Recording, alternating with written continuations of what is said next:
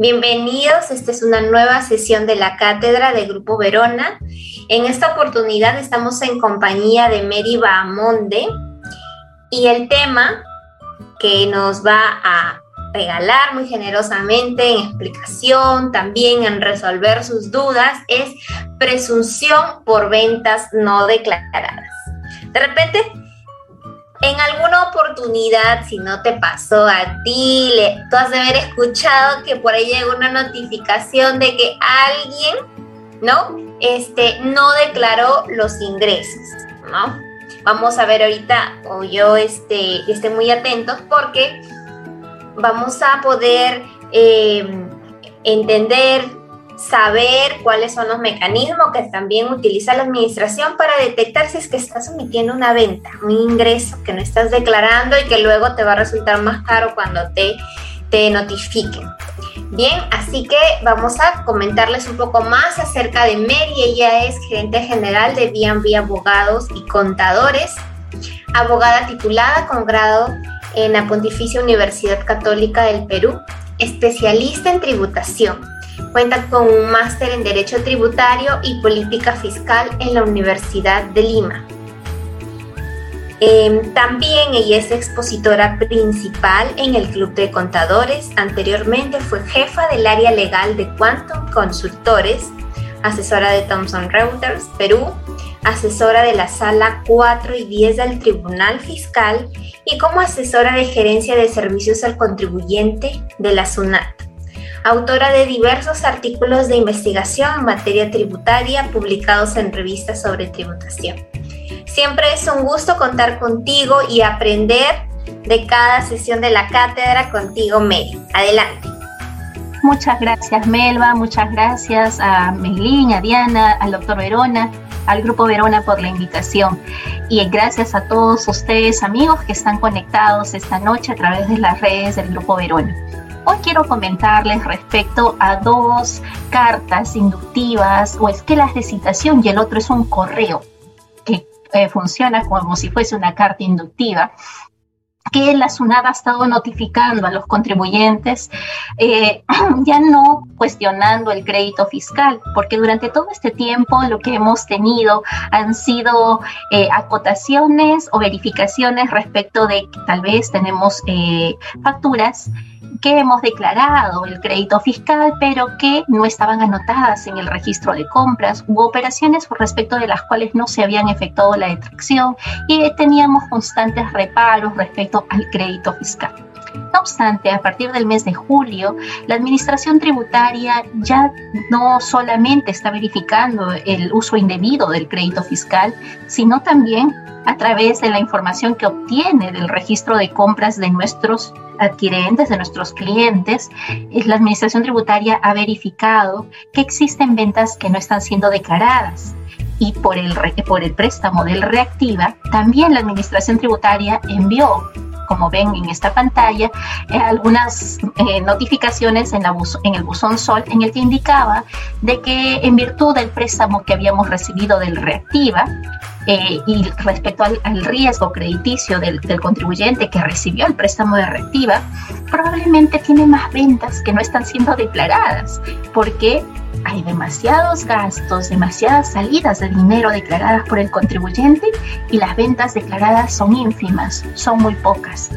En tal sentido, en esta carta, la Administración Tributaria nos recuerda que debemos verificar si es que estamos declarando todas las ventas del periodo 2020, ojo, desde enero del 2020 a diciembre del 2020 y de corresponder, si es que nosotros identificamos que no hemos declarado ciertos, ciertos ingresos, tenemos ventas en negro, en buena cuenta, que rectifiquemos, que presentemos y nos acojamos pues a una gradualidad del 95%, si es que tenemos un tributo omitido que no hemos pagado, asimismo que procedamos a regularizar la anotación de estas ventas en nuestro registro de ventas electrónico, si es que estamos obligados o si es que no estamos obligados a llevar el registro de ventas electrónico, también tendríamos que anotarlo en nuestro registro de ventas físico.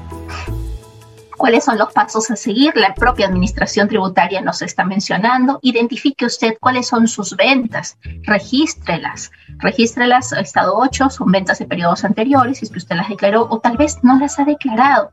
Tengo clientes que han llegado por este correo y algunos ni siquiera habían presentado el PLE si no habían presentado PLE, pues sabían que estaban obligados, han incurrido en la infracción del artículo 175, numeral 2, por seguirlo llevando de forma física, pero no habían presentado el PLE.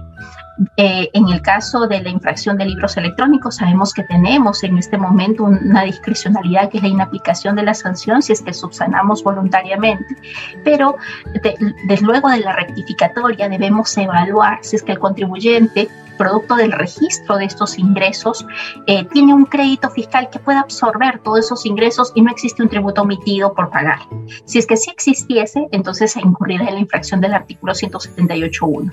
Ojo que la infracción del 178.1 se incurre siempre que existe un tributo omitido por pagar.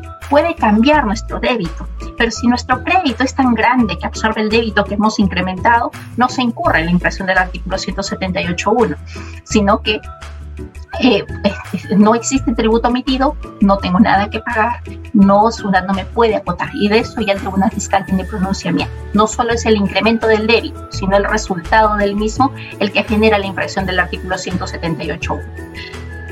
¿Qué pasa si es que no regularizamos esta detección de la administración tributaria, de tener más gastos, más salidas, una caja negativa que en contabilidad no puede existir, el flujo de caja negativo está, está regulado en el Código Tributario dentro de la presunción del artículo 72A.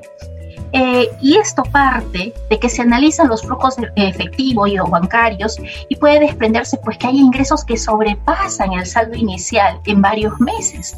Y esto se determina de forma diaria o de forma mensual si es que esto excede, si es que las salidas exceden al saldo inicial, comparando los, eh, agregando los ingresos que sí han sido declarados, entonces la administración tributaria va a poder determinar de que el contribuyente ha tenido en dos o más periodos alternados o consecutivos ventas que no declaró. ¿A qué conlleva esto? A que se determine ingresos por renta, ingresos por IGB, por estas ventas no declaradas y lo peor de todo es que cuando se aplica una presunción no hay costo, gasto que deducir, no hay costo. Si fue una venta, pues yo no tengo costo, tributo por el ingreso puro. Entonces es muy nocivo no tener en cuenta y no hacer caso a esta inducción de la administración tributaria que ya me está diciendo que ha identificado que yo tengo más egresos que sobrepasan a mis ingresos. Entonces yo no voy a esperar. Muchas personas han, han dejado o han pasado desapercibido este mensaje. No están así o están haciendo caso omiso pero si es que ellos no subsanan voluntariamente, luego la administración tributaria en un procedimiento de fiscalización del IGB, y tiene que ser del débito fiscal, eh, o una fiscalización completa, podría acotar y determinar el débito fiscal aplicando esta presunción de flujo de caja negativo. Es muy nocivo porque todo va a ser considerado tanto por ingreso por IGB y en el caso de renta lo mismo, sin costo alguno. Entonces aquí hay que tener mucho cuidado con este mensaje que para muchos ha pasado desapercibido.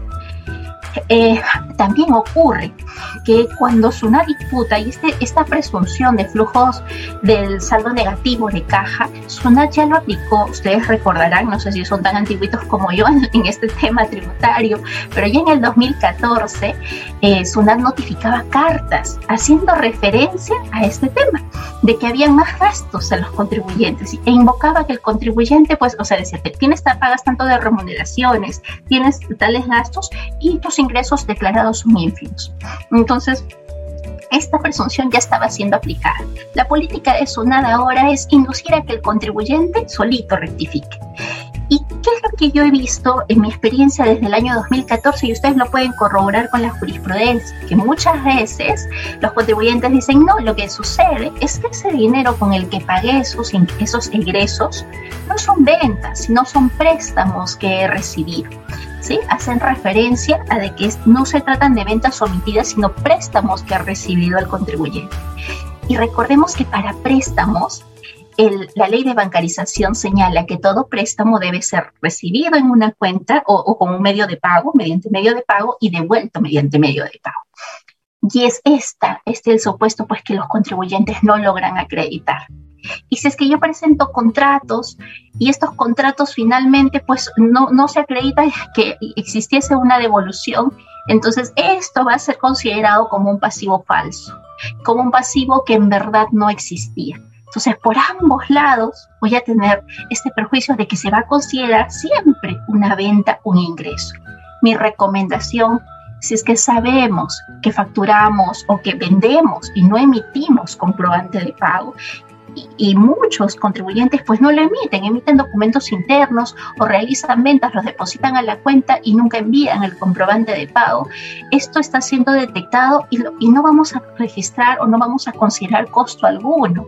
Entonces, identifiquemos claramente qué estamos vendiendo, eso o qué, qué ingreso corresponde, también identificar si es que ese ingreso probablemente es por una operación no grabada pues se trata de un reembolso, pero tener ciertamente identificado a qué obedece que yo tenga mayor cantidad de ingresos eh, y eh, que se convaliden o que se condigan, exista un matching con la cantidad de ingresos que pueda tener el contribuyente. Esta presunción, como les mencioné, aplica tanto para renta como para IGB.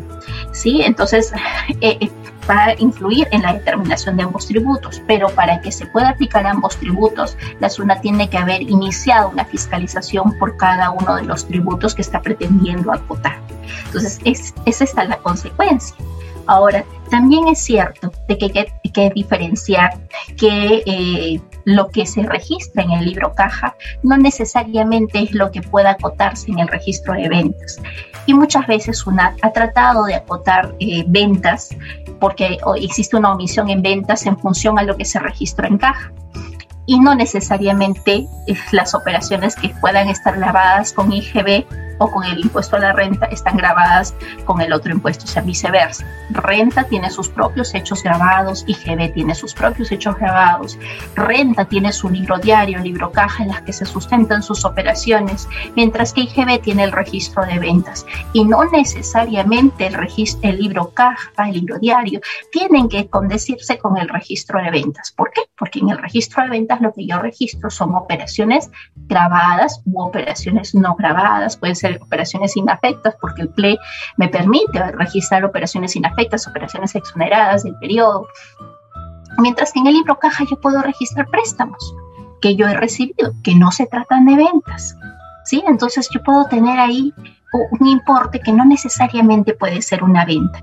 Y eh, lo que sí si es que SUNAT aplicaría este, aplicase este, este procedimiento, eh, la administración tributaria tiene que señalar claramente cuáles son los movimientos, los, movimientos de caja efectivo en el que eh, tanto el saldo inicial y los, los los gastos que está considerando que no, se, no han sido cubiertos por los ingresos declarados para poder determinar cuál es la inconsistencia. Solo si es que ha seguido el debido procedimiento y ha atribuido solamente el ingreso presunto a cada mes en el que se ha presentado este, este saldo negativo, se va a considerar que ha sido bien determinada la presunción.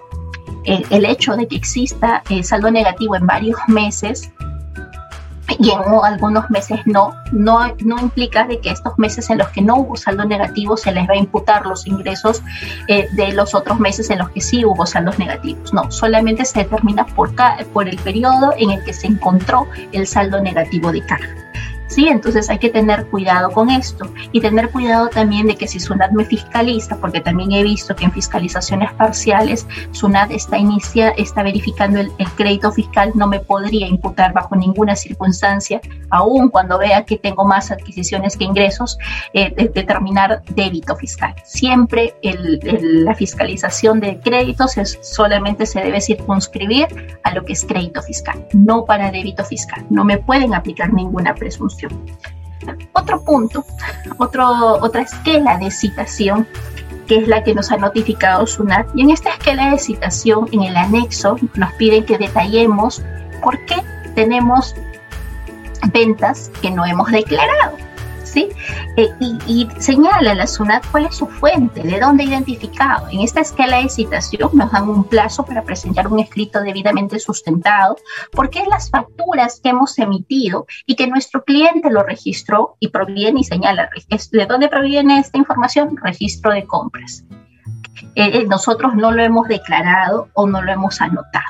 ¿Qué es lo que he detectado? Contribuyentes que no han presentado PLE, contribuyentes que no quieren presentar el PLE, estando obligados, contribuyentes que dan facturas de favor y como otorgan facturas de favor, esas ventas de favor no las están registrando y mucho menos declarando para no pagar el IGB, contribuyentes que emiten la factura para que su proveedor les pague, pero como su proveedor no les va a pagar ese mes y tendrían que declarar ese tributo, prefieren no declarar esa factura hasta que el proveedor les pague y tengan el, dinero para poder pagar el IGB.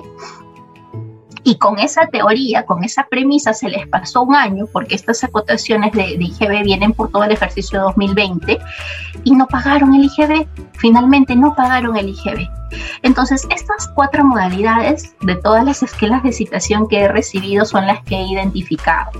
¿No? Y, en todos los casos, si vemos lo que nos acota Sunades, nos dice, presenta tu descargo, dime por qué no has declarado esas ventas. Eh, no las has anotado, no las has declarado, esas ventas, y me has declarado en cero o me has declarado la mitad, no has declarado todo lo que has facturado. Entonces, ¿qué es lo que tiene que hacer el contribuyente? Presentar el escrito. Ojo que SUNAT solamente señala que si es que no presenta el escrito va a sancionarla con la infracción del artículo 177.5, que es por no presentar la documentación requerida o los informes requeridos por la administración tributaria. No está haciendo referencia a las infracciones por la anotación en libros. ¿Sí? No me está diciendo has incurrido en la infracción del artículo 175.10 porque has omitido registrar ingresos en tu registro de ventas. No, no está señalando. Tampoco está refiriendo que el contribuyente ha incurrido en la infracción del artículo 178.1. ¿Y esto qué me permite? Me permite que pueda acogerme a un régimen de gradualidad por subsanación voluntaria. Entonces, ¿qué es lo que yo tengo que realizar? ¿Cómo es que debo actuar si he recibido este tipo de esquela de citación? Primero tengo que identificar mis ventas. ¿Qué ventas no declaré? verificar si se tratan estas ventas de operaciones grabadas o no grabadas. Muchas veces tengo contribuyentes que prefieren que sus operaciones de reembolso, sus operaciones inafectas, no emiten comprobante de pago, no, eh, no las registran o emiten el comprobante de pago, perdón, pero no las registran.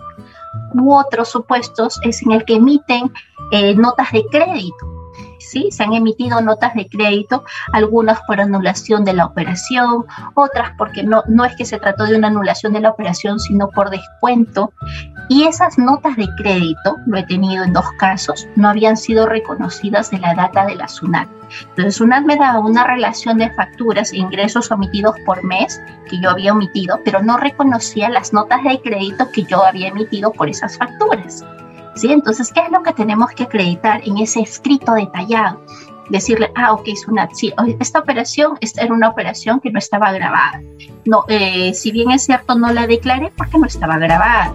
Y acá está mi anotación en mi registro, ¿no? Lo, lo anoté como una operación no grabada o emití una nota de crédito que anuló la operación o le efectuó un descuento a mi cliente, es una nota de crédito por, de una factura eh, que se emitió con anterioridad pero se está aplicando ahora por un descuento, por un producto defectuoso o, existían ahí penalidades y hay que verificar cuál es el supuesto que se produjo.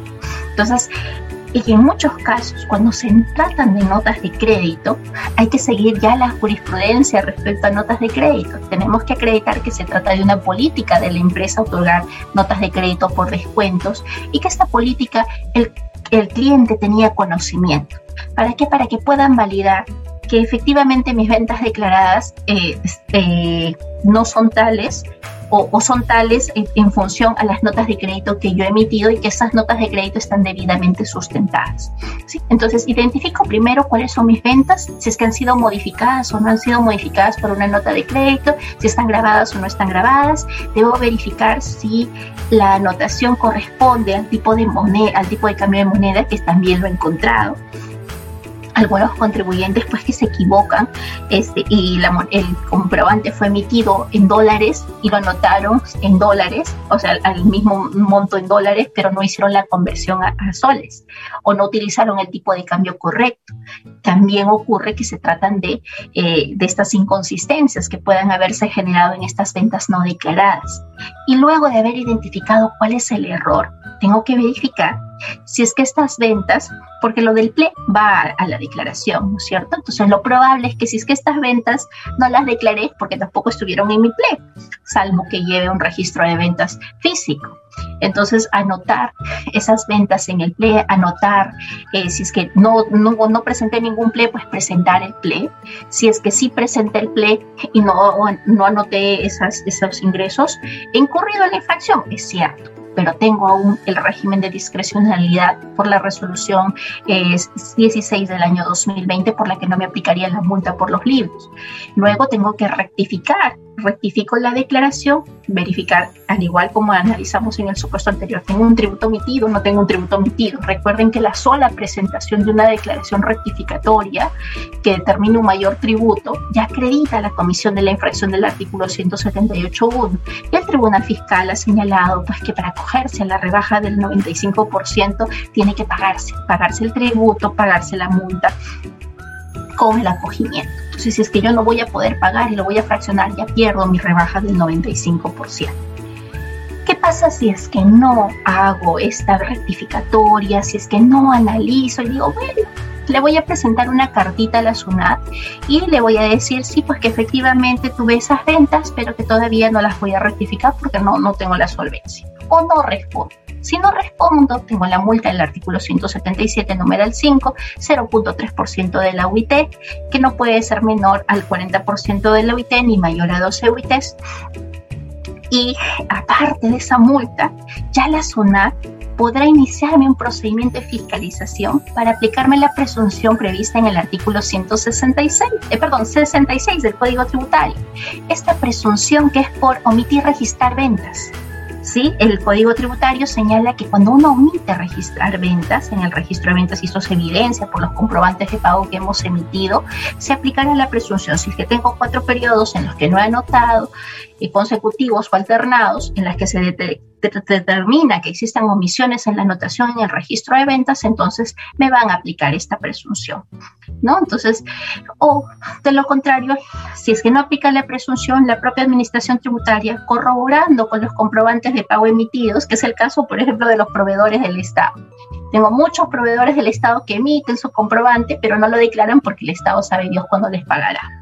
¿No? Entonces, ¿qué es lo que ellos tratan de hacer? Es dilatar y luego rectifican cuando le paguen. Eh, en, esos casos, pues ya no se determina sobre base presunta, pero sí van a haber incurrido en la infracción del artículo 178.1. Hay que evitar que esto ocurra en cuatro periodos consecutivos. Si es que no anoto, eh, y en este caso, eh, porque es el tipo de moneda extranjera, no hice la conversión, de igual forma estaré incurriendo en la infracción del artículo 175.10 si es que es libro electrónico, porque estoy anotando un menor monto al que correspondía. Eh, en el caso de que se traten de operaciones de ventas, hay que analizar si es que lo que les mencionaba, ¿no? Es una operación grabada o no grabada con IGB y la administración tributaria tiene que identificar. Y en este caso muy curioso de esta resolución 05273 de la Sala 9 del 2018, el Tribunal Fiscal eh, llama la atención a la SUNAD y le dice, ojo, el hecho que exista una diferencia entre el registro de ventas y el libro diario, eso no implica que ya exista una venta omitida, sino que tú tienes que verificar, SUNAT, si es que ese ingreso en verdad se configura una operación grabada con el IGB y tiene que verificar si se trata de una venta o no. La sola diferencia no puede conllevar a que tú directamente atribuyas a que se trata de una venta omitida y mucho menos que esta operación esté grabada con IGB. ¿Por qué? Porque siempre el Tribunal Fiscal parte de la presunción o, de la verificación de que se tiene que analizar de qué operación se trata y la Administración Tributaria en una fiscalización tiene que sustentar ¿sí? Entonces, estas, estas diferencias del registro de ventas y los ingresos declarados no solamente va a afectar a, a, renta, a IGB, sino también a los pagos a cuenta del impuesto a la renta. Pero aquí, en los pagos a cuenta del impuesto a la renta, debemos analizar también eh, si es que se devengó o no se devengó. Recuerden, en el caso de pagos anticipados, está grabado con IGB, pero para renta no está grabado con, con, renta. Entonces, aquí, por ejemplo, en este RTF, el Tribunal Fiscal lo precisa. Eh, y en el caso de que nos hubiesen prestado, esta resolución sí es muy interesante porque muchas veces una decía, bueno, si es que te han prestado y no tienes el medio de pago, eh, esto ya es causal para determinar sobre base presunta, ¿no? Y es una venta omitida. El Tribunal Fiscal ha señalado que si es que existen otros medios probatorios y no necesariamente es que no se haya utilizado un medio de pago, si es que existe un contrato con firmas legalizadas, eh, un abono eh, que, se, que se acredite pues que se desembolsó y se devolvió, no se tendría por qué aplicar la base presunta, ¿no? Esto lo ha señalado en esta resolución 07062 de la Sala 11 del 2019. ¿Qué infracciones debemos tener en cuenta en ambos supuestos de ventas no declaradas? Para libros físicos, esta infracción del artículo 175.3 para aquellos que lleven sus libros físicos o registro de venta físico por omitir registrar ingresos. Si es que ustedes subsanan voluntariamente, recuerden que tienen la rebaja aún del 90%. ¿sí? Y esta subsanación es registrando y declarando en el periodo que corresponde en los, los, ingresos, las ventas que se omitieron.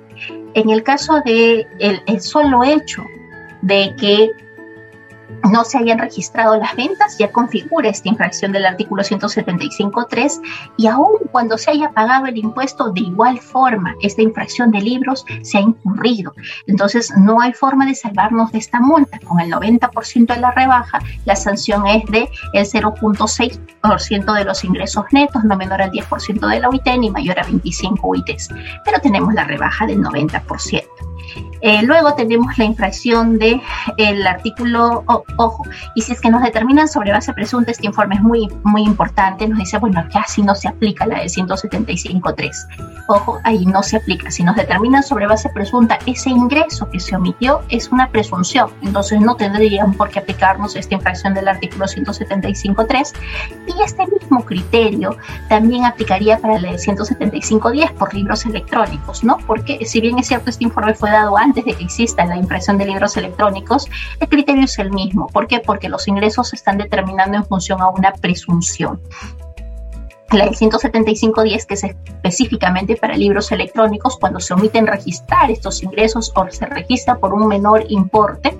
Eh, de igual forma, tenemos una rebaja del 90% si es que subsanamos registrando o anotando en el periodo respectivo eh, estos ingresos o ventas este, omitidas y eh, pagamos la multa, pero tenemos a la fecha un régimen de discrecionalidad que nos exime de esta multa.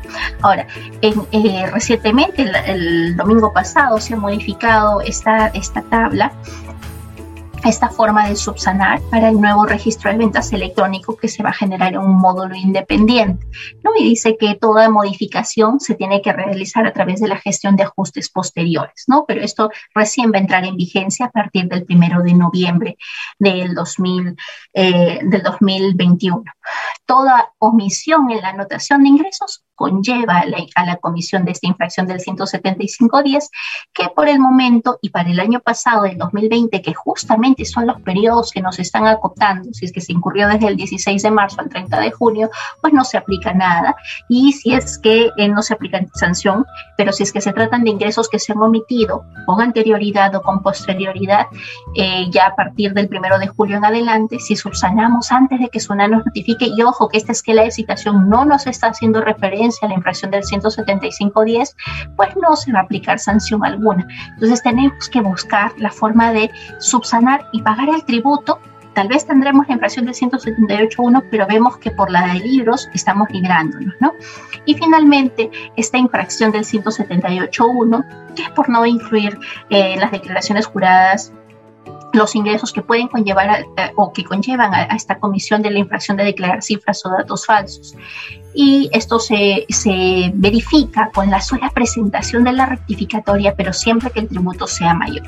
¿sí? SUNAT ha estado acotando solamente por modificar el débito, pero eso es incorrecto, es siempre que el resultado sea mayor.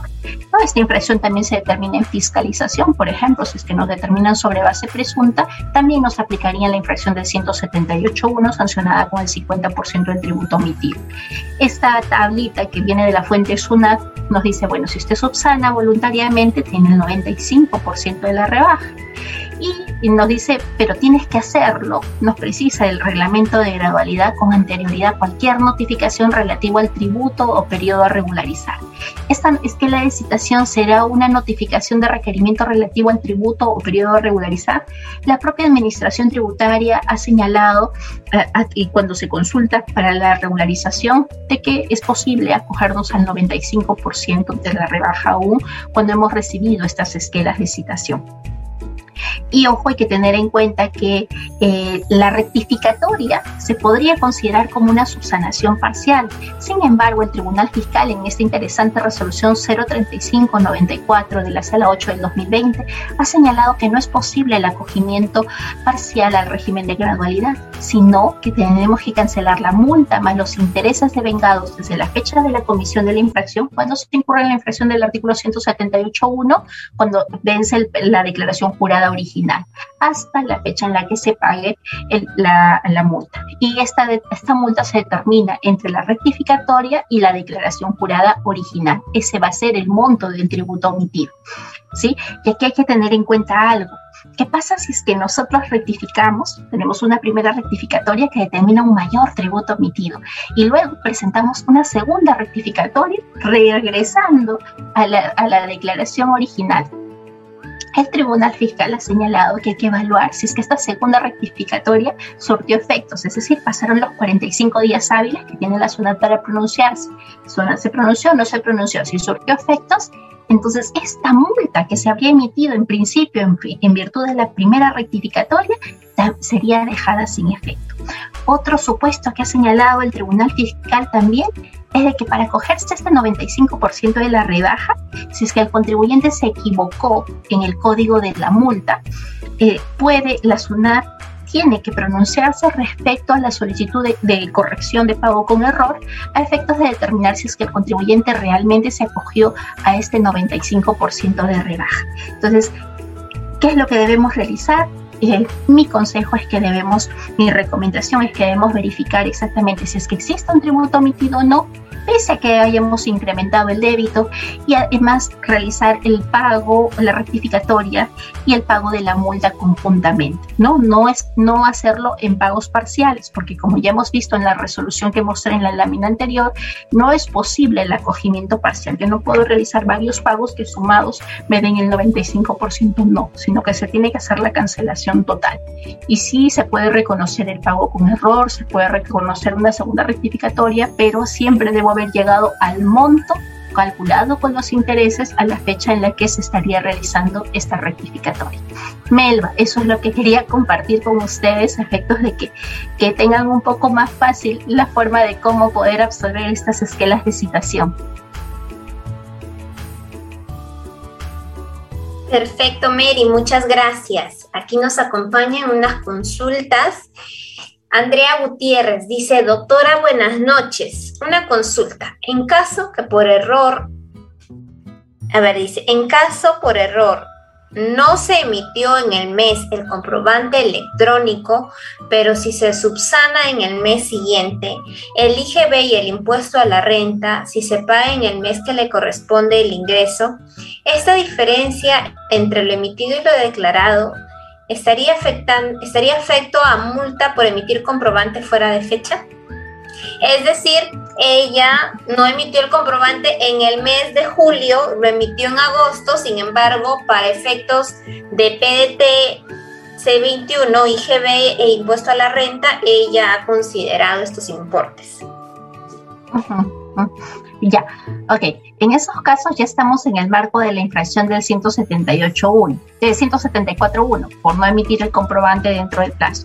Y esta infracción, a partir del año 2020, no requiere la intervención de un fedatario fiscalizador. Sí, en buena cuenta de la sola detección de la administración tributaria que el contribuyente no emitió el comprobante cuando correspondía, podría emitir esta, esta sanción del ciento, o esta multa por la infracción del, del 174 numeral 1. En verdad, en la literalidad y en la experiencia no he visto que, y dado que esta infracción ya entró en vigencia o la forma de aplicarla incluso entra en vigencia a partir del 2020 que estén acotando por no haber emitido el comprobante de pago en la oportunidad. Lo que sí acotan es la falta de declaración o la falta de, del, reconocimiento del ingreso en el periodo al que correspondía el nacimiento de la obligación tributaria, ¿no? ¿Cuándo es que recibió el pago? Eh, supongamos que fue en el mes de abril y usted recién emite en julio, corresponde que se rectifique abril, pero más no por la sanción del 174.1.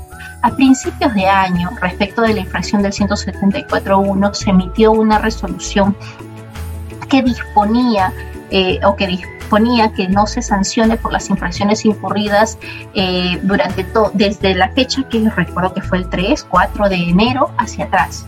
¿no? que justamente es cuando entró en vigencia este régimen de, de la sanción del 174.1, o sea, todo el 2020 que se podía ser sancionado el contribuyente eh, si es que no había emitido el comprobante de pago aún cuando no interviniese el fedatario fiscalizador, pero al momento, en, en, todas estas etapas de fiscalización que he podido acompañar, no he visto y he tenido estos casos en los que no se ha declarado dentro del mes que me hayan imputado la infracción del 174.1. Que sea posible, la normativa sí lo permite, pero que lo estén aplicando, ya esto recae dentro de la facultad discrecional del, auditor de la administración tributaria. Perfecto, muy bien, muchas gracias. Muchas gracias. A ver, permíteme un segundo, por favor. Mary, ¿qué sucede, por ejemplo, ahora? ¿Cuáles son las contingencias tributarias? Em, ya en este periodo de pandemia y por, por todo lo que hemos estado viviendo en este año y medio casi, eh, muchas, muchas empresas han tenido a bien ya evitar, por ejemplo, el contacto con el dinero físico, ¿no? Han, este, adquirido estos POS donde simplemente uno como usuario, como cliente, hace la, el pago por la tarjeta, que nos es mucho más cómodo, ¿no? Y de cierta manera evitamos el contagio, pero, por ejemplo, han habido varios varios contribuyentes, varios, varios empresarios que por aquí, esta ha sido una ventana, pero facilita, ¿no? O sea, rápida de detección para la SUNAT. Porque, claro, eh, si estamos hablando de productos de repente de primera necesidad que ahora eh, hasta en los mercados aceptan, ¿no? Los pagos, tienen el EasyPay, la, la como la, maquinita pequeñita y uno va y compra, por ejemplo, carne y paga con, la tarjeta, ¿no? Pero ellos no te emiten comprobante. Entonces, una ya los está notificando, ¿no? Por ejemplo, tú me, tú me declaras RUS y, este, y las compras o las ventas superan grandemente al régimen, ¿no? O estás en el régimen especial, pero no coinciden, o estás en el, en el régimen que estés, no coinciden porque estás omitiendo eh, considerarlo en el PET y también la emisión del comprobante. ¿Cuáles son las contingencias tributarias aquí? Coméntanos. Bueno, en estos casos sí, efectivamente, la Administración Tributaria ya desde el año pasado ha detectado a contribuyentes que debían cambiar de régimen a muchos contribuyentes que estaban en el RUS en función a sus compras o en función a los movimientos que tienen en sus cuentas bancarias que exceden pues el monto de los 5 mil soles o los 8 mil soles. Ya Sonar les notificaba que, el que estaban declarando en un régimen que no les correspondía. Cuando se declara en un régimen que no, se, no les corresponde, incurren en la infracción del artículo 176.1. ¿Sí? El Tribunal Fiscal ha señalado que se entiende que no declaró entonces, bueno, podrían acogerse actualmente a este régimen de subsanación voluntaria del 100% de la rebaja si es que declaran en el régimen que les corresponde. Además, van a tener que pagar el tributo omitido. ¿Qué es lo que va a ocurrir en el caso del, pago del RUS o en el caso de que han estado pagando el RUS, este pago del RUS, como es una monocuota, no va a poder aplicarse como un pago adelantado. En el caso del RER tampoco. Entonces, ¿qué es lo que correspondería? Se podría solicitar bien una devolución. Y también van a tener que pagar el IGB. Entonces, Aquí de lo que se trata es de sincerar, si es que yo ya no estoy en el régimen que me corresponde, ya no me corresponde estar en el RMT, eh, dentro del, superé las 300 UITs, mi pago a cuenta excedido, tengo que identificar todas las compras y ventas, verificar si es que estoy eh, declarando en el régimen que me corresponde, subsano voluntariamente en el régimen, eh, rectifico y pago el tributo omitido acogiéndome a la rebaja del 95%. Eso es lo recomendable eh, eh, para evitar que esto ya se convierta en una fiscalización que me desconozca, que, que ya tenga un menor, una menor rebaja por las sanciones en las que o las sanciones que son la consecuencia de las infracciones en las que incurrí. Ahora, respecto a no haber emitido el comprobante de pago, en todos los casos la infracción sí se habría configurado. ¿No? Si se habría configurado. Dependerá del régimen en el que se encuentre, la SUNAT podría imputarle esta infracción o no. Eh, en, el supuesto de los ingresos, yo siempre recomiendo declararlos. ¿Que se pueden emitir los comprobantes de pago después? Sí, se pueden emitir después. Y se consigna con una glosa que se trata de un comprobante o de una venta, en la glosa que se trata de una venta realizada en el periodo tal y lo estoy considerando en ese periodo. Ahora, ¿qué me va a traer esto? Que SUNAT probablemente me acote que hay diferencias entre lo que yo he declarado y lo que estoy anotando. Y yo tengo que luego, ante estas diferencias, eh, entre mi registro de ventas y, la correlatividad que tiene que haber del comprobante de pago, lo que yo tengo que acotar es luego hacer mi descargo, ¿no? De que se tratan de ingresos que yo no declaré, por los que no emití comprobante de pago, que he regularizado y que los estoy anotando con posterioridad, pero que son ingresos de meses anteriores, ¿no? Y sobre todo siempre identificar el régimen, el, el pago a cuenta que me corresponde, porque ese tema de los pagos a cuenta me generan intereses. Y a muchos contribuyentes que el año pasado, porque entre sus vínculos superaron las 1.700 UITs, ya no debían estar en el RMT y yo he recibido notificaciones de contribuyentes que debían pasar al régimen general y no han presentado declaración jurada anual desde el año pasado, del año pasado, porque el año pasado ya en, el transcurso de esos meses por todas sus ventas virtuales ya salieron del RMT. ¿No? Y, muchos no se dan cuenta porque deben contabilizar también los ingresos de las empresas vinculadas y es eso lo que los ha conllevado que salgan del régimen. Entonces hay que analizar constantemente nuestros ingresos, no tan solo lo que hayamos facturado, sino también lo que tenemos en las cuentas porque como bien dices Melba, este ha sido el sensor, lo que ha saltado a la, palestra para SUNAT de cómo identificar rápidamente quiénes están desarrollando actividad comercial y aquellos que ya desarrollaban actividad comercial, si que se están beneficiando de un régimen que no les corresponde, ¿no?